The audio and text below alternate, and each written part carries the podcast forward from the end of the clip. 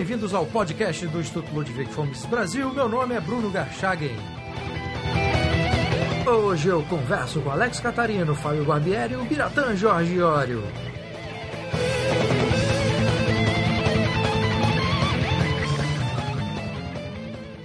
Sejam muito bem-vindos, Alex Catarino, Fábio Barbieri e o Biratã Jorge Iório. É um grande prazer estar aqui de novo com você, Bruno, e principalmente na companhia de meus queridos amigos, o Biratã Iório e Fábio Barbieri. Olá, Bruno. Olá, amigos. Estamos aí. É uma alegria renovada estar sempre com pessoas do calibre de vocês, Fábio, Alex e o nosso querido Bruno. Bom, vamos lá, senhores. Lançamento da terceira edição da revista Mises, na próxima terça-feira, dia 16, no Rio de Janeiro, no pub Escondido, em Copacabana. Né? Então eu queria começar este podcast perguntando para você, Alex, em termos de conteúdo e de abordagem, em quais aspectos a terceira edição da revista Mises complementa ou avança os temas que foram tratados nas duas edições anteriores? Bem, um grande desafio da revista Mises tem sido uma promessa que o professor Biratã Iori, nosso editor responsável, e eu, como gerente editorial, fizemos ao Hélio Beltrão, que é o presidente do nosso conselho editorial e presidente do IMB, é de sempre tentar que uma edição supere a anterior. Eu creio que na primeira edição era uma edição introdutória, os artigos eram mais simples. O próprio editorial do professor Iori tentou mostrar como a escola austríaca se mantém na vanguarda em nossos dias. Na segunda edição, nós ampliamos mais e aprofundamos, atraindo mais pessoas para o conselho editorial, mais contribuições de autores nacionais. E agora, na terceira, nós chegamos a um ponto de maturidade maior. O nosso conselho mais que duplicou da segunda para a terceira edição, então nós temos apoio de mais professores do Brasil e do exterior.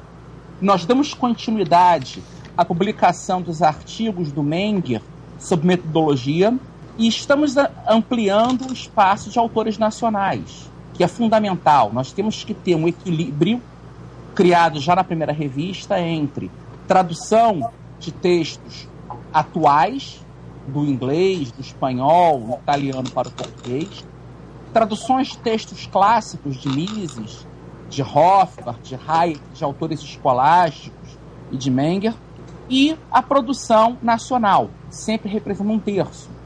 Então essa revista ela mantém essa continuidade, as cinco sessões que formam a revista, a primeira sobre epistemologia e ética, a segunda sobre economia, metodologia e praxeologia.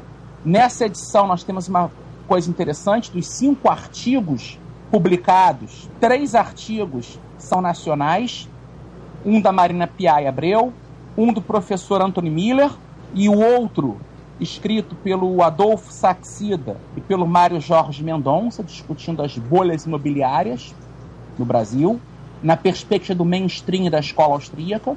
A nossa terceira sessão, discutindo história do pensamento econômico, ela traz algumas novidades especiais aqui que eu não vou revelar, só quem tiver a revista, mas eu vou citar aqui um texto nacional, que é o texto do Marcos Boeira, lá de Porto Alegre, que ele vai tratar do, de um autor fundamental do século XX, que é o João Camilo Oliveira Torres, e ele mostra que esse grande historiador brasileiro nos anos 50 já estava lendo Mises e o entendimento desse historiador do que é a liberdade econômica é a concepção de Mises. Então isso mostra que o nosso trabalho não é uma inovação no pensamento brasileiro, mas a continuação de uma tradição em dialogar com a escola austríaca. A quarta parte da revista sobre sociedade, legislação e política tem três artigos um deles de um autor nacional, que é o André Luiz Santa Cruz Ramos, que vai discutir a legislação antitrust. Então, ele faz uma síntese da tese dele de doutorado em um artigo, e é um texto fundamental para entender o problema da intervenção governamental na economia, e se volta tanto para a legislação americana quanto para a brasileira. Finalmente, a quinta sessão sobre cultura e liberdade, Aí eu revelo os dois textos que tem. Um é do Henry Hazlitt, que é muito lembrado pelo livro dele, Economia numa Única Lição, mas que foi também um grande crítico literário, e ele está discutindo marxismo e tostoísmo, mostrando que muitas concepções de críticos literários marxistas, na verdade, é uma defesa de uma ideia errônea de pobreza e, e crítica às elites do Tolstói. E por fim tem o meu artigo, a primeira parte de, de um artigo meu, sobre a filosofia da liberdade na saga de filmes Star Wars, Guerra nas Estrelas. Essa, sempre essa preocupação de ter o diálogo com o pensamento da escola austríaca e a cultura pop, mostrando que é possível reapropriar esses valores para ensinar eh, a liberdade. Então a revista ela tem essa eh, novidade de eh, ampliar o escopo de professores nacionais escrevendo. Todos os artigos aqui foram submetidos para uma avaliação do conselho editorial, no qual o conselho não sabia quem era o autor dos artigos, então essa preocupação nossa de cada vez mais melhorar os critérios de avaliação.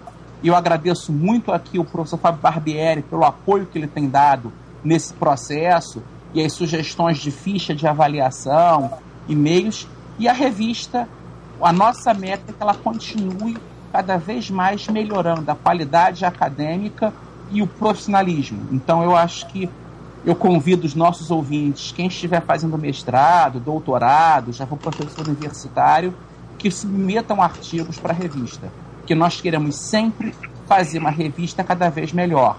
Uma outra inovação que nós temos aqui é publicar um artigo do James Buchanan, Prêmio Nobel de Economia em 85, no qual ele vai discutir a importância do método da escola austríaca.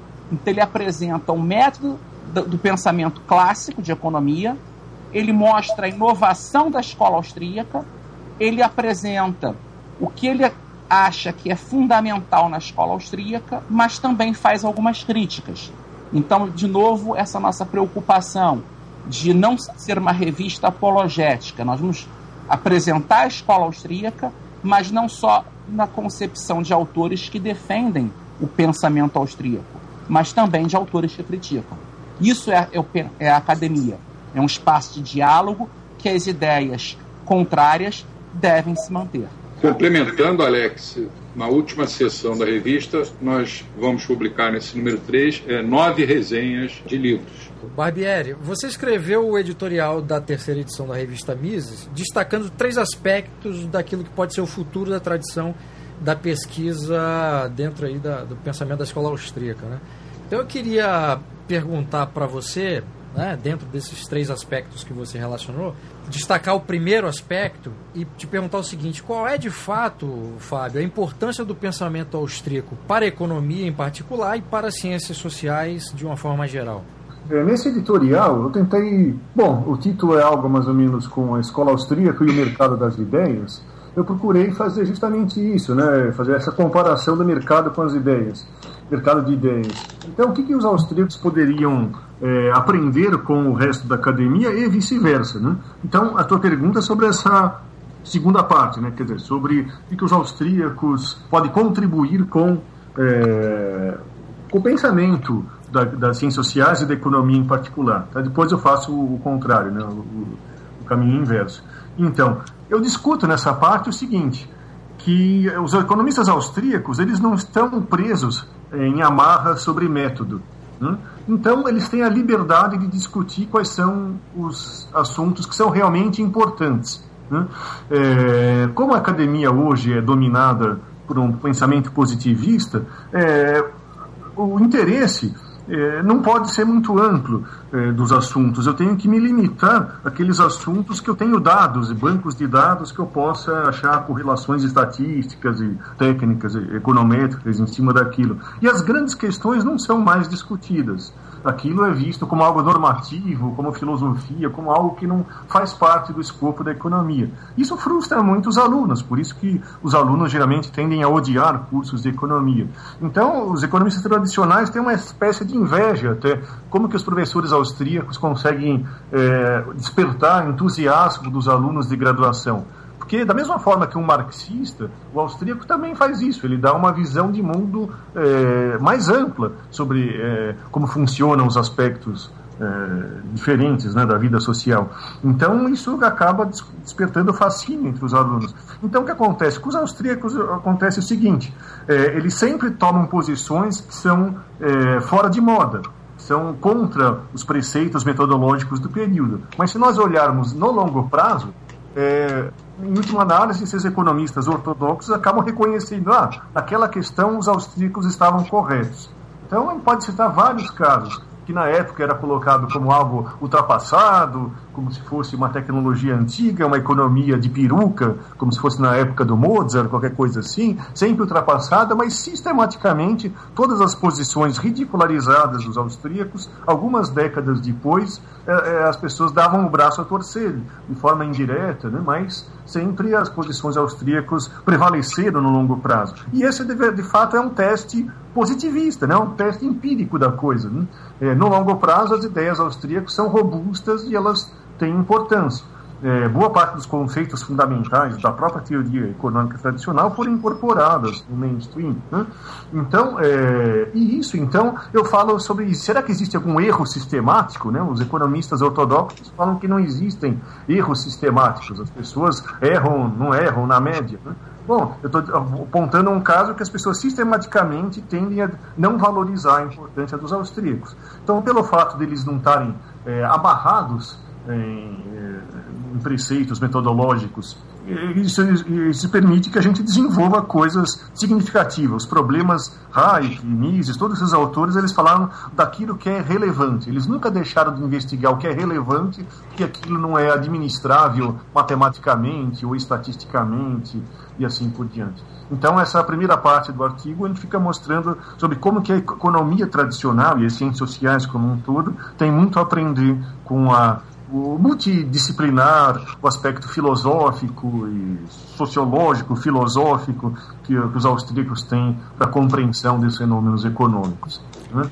É, professor Biratã, desses Sim. três aspectos, eu queria perguntar para você em relação ao segundo, né, o aspecto sobre o futuro da, da pesquisa da escola austríaca. Né? Por qual razão, professor, o desenvolvimento da teoria da escola austríaca depende da adoção de uma postura intelectual aberta e humilde no mercado das ideias, como o Barbieri ressaltou no, no, no, editorial, em contraste com o sectarismo e o dogmatismo que regularmente acompanham a consolidação de uma tradição teórica. Eu acredito que um, uma talvez a melhor referência é, com relação a esse tema seja um livro que, infelizmente, eu creio que esteja esgotado e, e é uma ideia nossa do Mises reeditá-lo, que é o livro do professor Alberto Oliva, publicado no início dos anos 90, chamado Entre o Dogmatismo Arrogante e o Desespero Cético, em que ele mostra nesse livro, seguindo uma linha popperiana, né,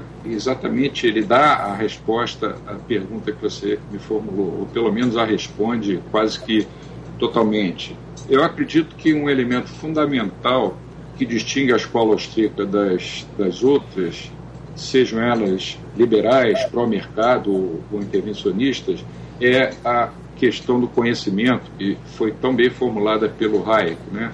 Quer dizer, a, a insuficiência, a imperfeição do nosso conhecimento, aliada à dispersão desse próprio conhecimento.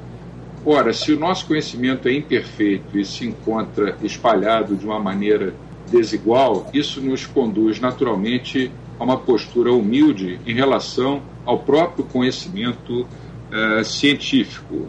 Então, a postura intelectual aberta, é, em primeiro lugar, ela não deveria ser exclusiva da escola austríaca. Eu, eu, eu, eu creio que qualquer intelectual, qualquer professor, qualquer pesquisador deve ter a obrigação de ter uma postura intelectual aberta e humilde. Mas, infelizmente, é, nós não observamos isso num bom número de, desses, desses profissionais. Os economistas da escola austríaca, em função principalmente dessa teoria do conhecimento, desenvolvida, como eu disse, pelo Hayek, mas também do, do subjetivismo, que, que é outra das características da, da nossa escola, todos nós temos uma, uma, uma abertura intelectual bem forte e somos bastante humildes. Nós não somos os donos da verdade. E você pode encontrar isso também na, na, na, na obra do Mises. Né? Quer dizer, o, o, o falsificacionismo é uma das características é, principais da, da, da, teoria austríaca, embora haja austríacos que discordem dessa visão mais popperiana, mas eu, eu prefiro ficar com ela é, diante das demais. Então, nós não somos nem sectários, nem dogmáticos, em contraste com a maioria dos, dos, nossos, é, dos nossos pares de outras escolas. Nós sabemos que o nosso conhecimento é imperfeito, que a economia é nada mais é do que a ação de pessoas, a ação humana, que se desenvolve ao longo do tempo, né, de um tempo é, dinâmico, de um tempo real, como chamava Bergson, la, durée, né, a duração, que é o tempo subjetivo. E a economia, então, é, é, é ação humana ao longo do tempo, é levada a efeito sempre num ambiente, um ambiente de incerteza não uma incerteza probabilística que você possa modelar, mas uma incerteza genuína, que é derivada dessa própria condição da imperfeição é, do nosso conhecimento. É, a humildade é fundamental, inclusive para a escola austríaca poder se posicionar diante das demais. Eu, eu, esse semestre eu estou tendo uma experiência muito boa lá na, na minha universidade, na UERJ, né, na Faculdade de Economia, estou lecionando uma, uma disciplina é, sobre a escola austríaca, que é eletiva, mas tem uns 40, 40, 40 45 alunos inscritos. É interessante você observar o que eu, o que eu acabei de constatar nessa semana e na semana anterior. No início do curso, os alunos nos olham, eles não dizem, mas você sente pelos olhares e pelas atitudes, e esse é o tal professor Iório, é aquele cara é, de direita, é aquele liberal, é o cara que é contra o Estado. Lá pela segunda, terceira semana de aula, quando a gente começa a colocar os temas de uma maneira tranquila, eles já começam a olhar de uma forma diferente. O olhar passa a ser de uma mistura de desconfiança com susto, né? Ué, esse cara disse que os bancos centrais não são necessários, mas a gente aprendeu, a gente aprende que o Banco Central é fundamental. Como é que vem uma pessoa e diz que o Banco Central além de não ser necessário, ele só atrapalha. Então eles começam e levam aquele choque assim. E à medida que o curso vai se desenvolvendo até o final, na semana passada, é, ontem e, e amanhã a gente deve finalizar isso, os alunos estão expondo a, a, o curso em seminários. É, eu segui o meu livro Ação, Tempo e Conhecimento, mas dei uma, uma porção de outros livros para eles lerem, artigos do, do nosso site, do Instituto Mises eu fiquei encantado, simplesmente encantado com as apresentações que os alunos fizeram desde a semana passada até ontem, principalmente pelo fato de eles estarem usando a nomenclatura austríaca. É, é impressionante é, você ver um, um, menino ou uma, uma, uma menina falarem, por exemplo, em roundabout, é um processo de produção roundabout. Você não vê isso em lugar nenhum. Ou então, em vez de falar da propensão média a consumir, que o Keynes espalhou pelo mundo, eles falam na, na taxa de preferência intertemporal, quando se referem à escolha de consumo e poupança. É, é impressionante também você ver a certeza com que um deles afirmou ontem, um, um dos grupos, né, é, através de um dos alunos, afirmou que uh, as políticas de estímulo à demanda é, não surtem efeitos e às vezes não surtem efeitos nem no curto prazo, que a consequência inevitável delas é, é uma mistura de inflação com desemprego, a estagflação. E é melhor ainda você ver eles aplicarem essas coisas analisando a crise mundial e a economia brasileira atual. Quer dizer, eu estou encerrando esse semestre de uma forma muito feliz. Eu acho que não pelos meus méritos, qualquer professor austríaco teria, teria feito o mesmo, algo parecido, ou até melhor. Mas você vê a, a, a evolução, como o pensamento dessa, dessa juventude vai evolvendo, vai evoluindo, vai, vai modificando à medida que você coloca as ideias certas e sempre voltando à sua pergunta com a postura de humildade. Eu não digo assim, por exemplo, a teoria keynesiana não presta, ou então o monetarismo é uma droga. Eu simplesmente mostro a, a visão do Keynes, a visão do Friedman e dos monetaristas, e contraponho com a visão da escola austríaca. No final, vence sempre é, o melhor. Né? Pode-se perder batalhas, mas a guerra, eu tenho certeza que a guerra será vencida pela escola austríaca. Alex, gostaria de fazer algum comentário a respeito dessa adoção de uma postura intelectual aberta e humilde no mercado das ideias? É fundamental essa postura por um simples motivo. Como eu falei antes, a academia ela não se faz com dogmatismo. E eu lamento ver que muitas pessoas que até defendem a escola austríaca de economia, nas redes sociais, adotam posturas dogmáticas, que são contrárias ao próprio fundamento epistemológico da escola austríaca. Passo Acadêmico e a Mises é uma revista acadêmica, ela não é um panfleto ideológico. O espaço acadêmico é o do confronto de ideias. Nós temos que entrar num debate sincero, acreditando até mesmo que algumas de nossas posturas podem estar erradas. Historicamente, a escola austríaca, de um ponto de vista empírico, mesmo que ela não adote o empirismo como fundamento principal, mas empiricamente a escola austríaca ela tem se saído melhor que as demais correntes intelectuais. Mesmo assim, os seguidores do pensamento econômico austríaco, da filosofia política, da filosofia social, devem estar imbuídos de uma modéstia intelectual. A humildade ela deve ser um caminho, porque senão nós não buscaremos a verdade, estaremos repetindo dogmas. E isso é contrário a essa fundamentação e é o que eu tenho insistido muito num retorno a Mendes. Foi com grande satisfação que na primeira na segunda edição da Mises nós publicamos a primeira parte do livro 1 do, da obra do Menger sobre metodologia. Nessa terceira edição estamos publicando a segunda parte e a terceira e última será na quarta edição. Eu acho que é importante um retorno a Menger Hayek foi fundamental, Mises também, outros autores ainda vivos, mas cabe a nós ter esse trabalho, foi o que eu falei um pouco no meu editorial dessa edição. A escola austríaca entre a tradição e a inovação. Nós temos que entender onde nós estamos, para onde nós queremos ir, mas também de onde nós viemos. Então é fundamental esse diálogo com outras correntes. Menger era um autor que leu muito os economistas da sua época. Ele se diz, em alguns aspectos, um devedor da economia clássica, mas ele só consegue superar as limitações da economia clássica porque ele está em diálogo com o, que, com o passado e com o presente. Ele está em diálogo com o que veio antes dele, que é a economia clássica, e com o presente, que era a escola historicista alemã. Então nós temos que saber dialogar com os nossos adversários. E isso é um ponto que a Mises defende. Então nós queremos um diálogo maior com os do mainstream, sejam eles os keynesianos, monetaristas, um diálogo com public choice, um diálogo com marxistas. A revista está aqui para o diálogo, não para fazer apologia. Eu acho que esse é um ponto fundamental.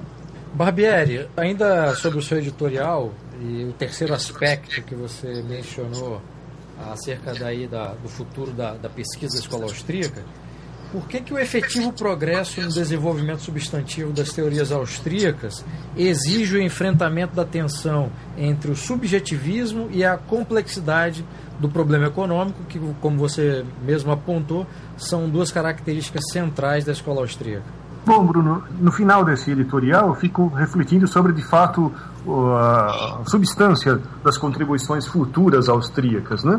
Bom, a base praxeológica já está lá em Mises, né? mas agora nós temos que fazer uma pesquisa um pouco mais aplicada, que usa hipóteses de generalidade menor, hipóteses mais particulares. Né? Nós precisamos, por exemplo, o que faz com que a, a, pesquisa tradicional, tanto historicista quanto econométrica, dê certo, que permite que os alunos façam monografias o que a gente precisa fazer também, monografias que vão aplicar a nossa visão de mundo, nossas teorias, a nossa caixa de ferramenta teórica a questões é, concretas, a desenvolvimento de certos países. Então, nós precisamos de estudos históricos baseados numa visão de mundo austríaca. Nós precisamos é, misturar insights austríacos com insights de outros economistas colegas, como o neo-institucionalismo, a escola de public choice, né, da escolha pública, e etc., para estudar, é, desenvolver a teoria austríaca na direção de estudar quais são as consequências ou impactos das, de, de certos arranjos institucionais é, o Hayek, o Lachmann, vários autores fizeram estudos institucionais, né, o próprio Mises. Então a gente precisa desenvolver o austrianismo na direção de estudar é, consequências de certos arranjos institucionais. Por exemplo, um arranjo fundamental é estudar a lógica da desregulamentação, né, de diminuição do tamanho do Estado. Por exemplo, a gente pode combinar isso com a discussão sobre tratamento de choque contra gradualismo que existe para o leste europeu e, e para a União Soviética, etc. Então são questões eminentemente institucionais que os austríacos eh, devem abordar. E isso também usam hipóteses num nível de generalidade eh, menor, mais concretas. E, finalmente, no plano de pura teoria, da teoria pura, abstrata mesmo, nós temos que continuar a teoria de auto-organização, que tanto Menger quanto Hayek eh, desenvolveram. Os dois autores são pioneiros, junto com a Smith, da ideia de ordem espontânea, de auto-organização. Existe hoje uma escola, que é Economia e Complexidade, que retoma esses temas eh, eminentemente austríacos. E tem erros é, dessa abordagem que justamente ignoram o aspecto do subjetivismo. Eles levam em conta a ideia de complexidade.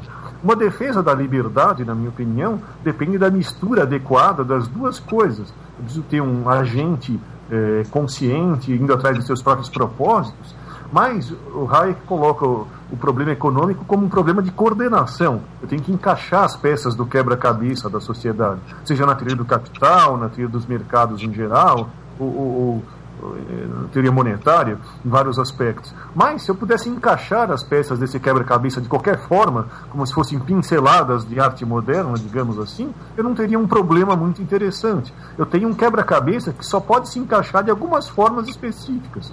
Se eu só posso encaixar de uma forma, eu não tenho problema econômico, o problema é puramente técnico, é uma questão de engenharia. Se eu posso encaixar de qualquer forma, o limite é a criatividade humana. O que torna a economia uma ciência é justamente isso. Só existem algumas formas de encaixar as peças do quebra-cabeça. Isso é a complexidade. É tão complexo o problema econômico que é necessário um mecanismo de correção de erros, sistema de mercado, lucro, prejuízo, etc., o sistema de preços, né, é uma forma de a gente enxergar, uma forma de contornar essa complexidade. Então, uma visão de processo de mercado tem o subjetivismo, tem a criatividade dos agentes, dos empresários que criam novas soluções aos problemas econômicos e tem o aspecto de tornar essas soluções compatíveis entre si. Se fosse fácil juntá-las, é, o Estado poderia substituir o mercado facilmente, poderia ter facilmente planejamento central, mas dada a complexidade do problema locativo, os austríacos mostram como eu consigo resolver o problema de fato via uma ordem espontânea descentralizada, via algo que é, havia um mercado que exige, por exemplo, liberdade. E liberdade supõe aqui é, é, que eu tenha empresários fazendo coisas diferentes. Né? Então eu tenho que ter propriedade privada para garantir que as pessoas tentem soluções diferentes. Eu acho que, de fato, isso é um tema para um outro artigo, que os austríacos é, têm uma, vivem né, é, é, uma tensão sobre esses dois aspectos. Como levar em conta tanto o subjetivismo, subjetivismo quanto a complexidade do problema locativo. O problema é, se eu representar a complexidade do problema locativo por um modelo matemático, a tendência é de deixar de lado o subjetivismo. Isso eu desenvolvi na palestra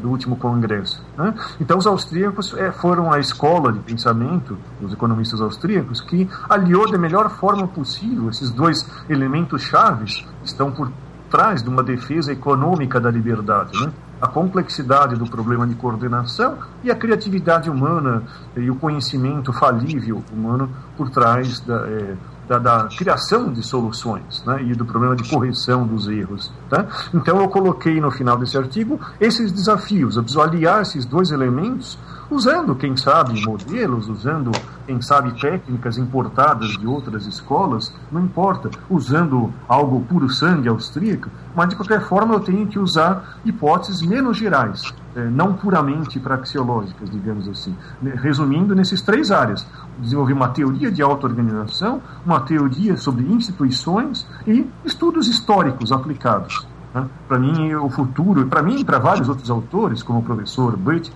né? é, a escola austríaca no futuro precisa caminhar nessas direções.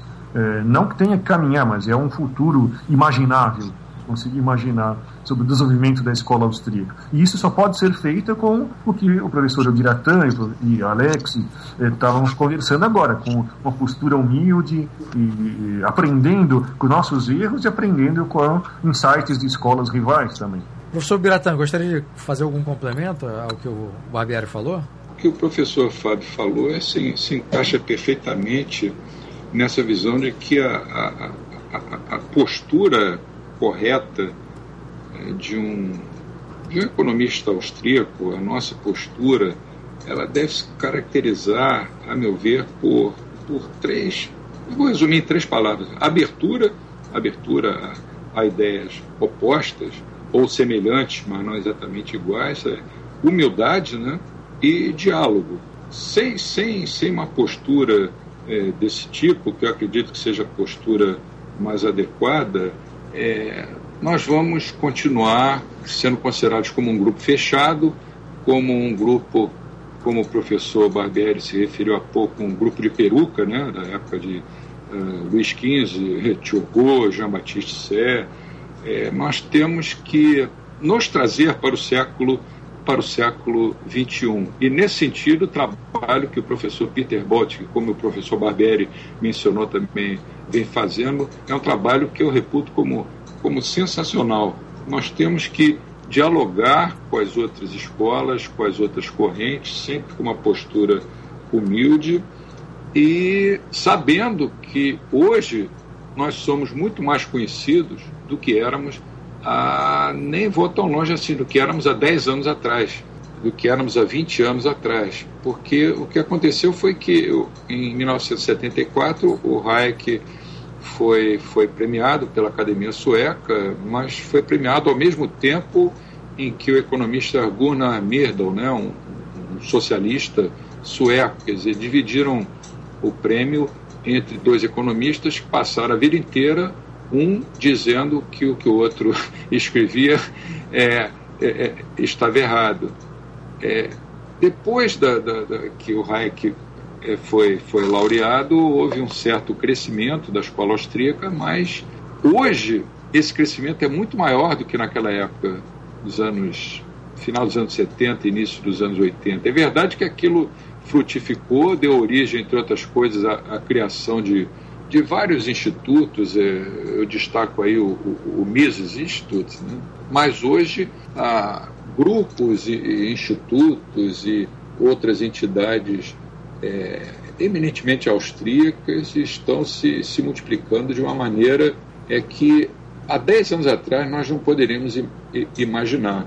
E isso aumenta muito a nossa responsabilidade nesse momento. Nós não podemos jogar fora essa oportunidade que, vamos dizer assim, que o mundo está nos dando, que os erros, as falhas das outras teorias nos proporcionaram. Nós temos que levar ao maior número possível de pessoas as nossas ideias, mostrar por que elas têm se revelado empiricamente superiores à das outras escolas, mas não podemos também deixar de reconhecer que nós temos a aprender com é, insights de outros economistas. Por exemplo, nós não podemos jogar fora é, tudo o que a escola de expectativa racionais formulou com, com Bob Lucas, com Thomas Sargent, com Neil Sargent e, e outros economistas. É, embora a metodologia deles seja muito diferente, isso vale também para as conclusões do monetarismo, né? É, embora as metodologias sejam muito diferentes, alguma coisa do que essas pessoas, do que esses estudiosos escreveram, certamente pode e deve nos influenciar de uma forma positiva, sem que nós nos afastemos das nossas é, é, convicções acadêmicas. E, e, e, nessa hora a ideologia tem que ser colocada na lata do lixo. Nós não somos ideólogos, nós acreditamos no livre mercado porque, cientificamente, é, a nosso ver, o livre mercado é superior aos sistemas é, intervencionistas. É, eu creio que o caminho, a postura mais, mais correta, mais adequada, e eu até diria mais ética de um pesquisador austríaco num momento importantíssimo como atual, é, é nessa linha, Bruno. Alex, de que maneira o projeto editorial da revista Mises e as edições que foram publicadas até agora respondem à acusação dos críticos de que a escola austríaca está presa a temas do passado e por isso mesmo não tem nada a contribuir para as discussões atuais da teoria econômica de forma particular e de forma mais geral para discussões políticas, etc. Bem, uma opção tomada pela revista Mises nos seus editoriais é sempre trabalhar com editoriais temáticos. Os próprios editoriais são artigos. No primeiro editorial, o professor Biratã Iório discutiu como tema a escola austríaca na vanguarda, no qual ele procurou mostrar que a escola austríaca é uma tradição de pensamento viva que consegue, ainda em nossos dias, atrair a atenção de importantes economistas em diferentes instituições de ensino, assim como em think tanks. Na segunda edição, meu editorial, cujo título foi A Escola Austríaca entre a Tradição e a Inovação, eu procurei, além de discutir o problema do cientificismo e do método, mostrar que a escola austríaca ela tem é, feito pesquisas no campo de moedas digitais, legislação policêntrica, a própria questão das bolhas imobiliárias, a questão dos índices arranha-céus, que estão é, sendo negligenciadas por muitas escolas tradicionais. Então, a escola austríaca ela tem oferecido pesquisas inovadoras e até com um certo grau de previsibilidade que outras correntes não têm conseguido. E nessa terceira edição, o professor Barbieri, ao discutir essa escola austríaca, o mercado de ideias, está mostrando que a escola austríaca não está presa no passado, mas que é uma tradição de pensamento econômico, político, filosófico viva. Nas próximas edições, nós teremos mais novidades e cada vez mais buscando apresentar esse diálogo com a realidade não é um mero exercício intelectual, é um, uma linha de pesquisa que oferece soluções práticas para problemas dos indivíduos em sociedade.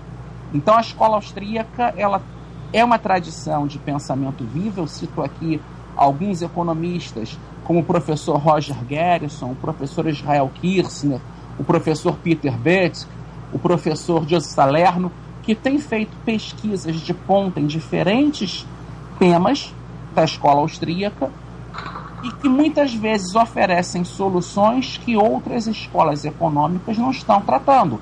O próprio caso nosso no Brasil de termos o Fernando Ures discutindo Bitcoin, que é uma realidade que muitas escolas econômicas ainda não atentaram. E é importante nós voltarmos a essa discussão da realidade largarmos um pouco o excesso dos modelos macroeconômicos e entendermos o que acontece na economia real. E esse é o ponto da escola austríaca. É uma economia do bom senso. Bom, senhores, obrigado pela entrevista, Alex, Fábio, Biratã. Eu queria aqui reforçar o convite na próxima terça-feira, dia 16, no Pub Escondido, em Copacabana, Rio de Janeiro. Será lançada a terceira edição da revista Mises. Também estará à venda a primeira e a segunda edição. Um comentário aqui rapidinho, Bruno. Sim. Que é convidando as pessoas a curtirem a página da revista Mises no Facebook, porque nós estamos com mais de 8.600 curtidas. Se nós chegarmos aos 9 mil, nós faremos um lançamento numa outra cidade também. E eu queria lembrar que nesse lançamento vai ter uma novidade além da revista que é nós vamos servir para os participantes o protótipo da cerveja Mises, que é uma cerveja artesanal do tipo Viena Lager, feita especialmente para esse lançamento. Então eu convido todos no Rio de Janeiro. E quem quiser vir ao Rio de Janeiro para celebrar uma cerveja artesanal de alta qualidade, o lançamento da terceira Mises e poder encontrar as várias pessoas que vão estar lá, como você, o professor Biratã Iori, o professor Barbieri, o Hélio Beltrão, eu e tantos outros membros do conselho editorial da Mises e também alguns autores que publicaram na primeira, na segunda e na terceira edição. Perfeito. Obrigado pela entrevista, Alex, Fábio, Biratã. Obrigado a todos vocês. Obrigado, agradeço a oportunidade de falar e conversar com os amigos. Obrigado, Bruno. Foi um prazer estar aqui com os nossos ouvintes. Agradeço pela atenção. Um abraço. Obrigado.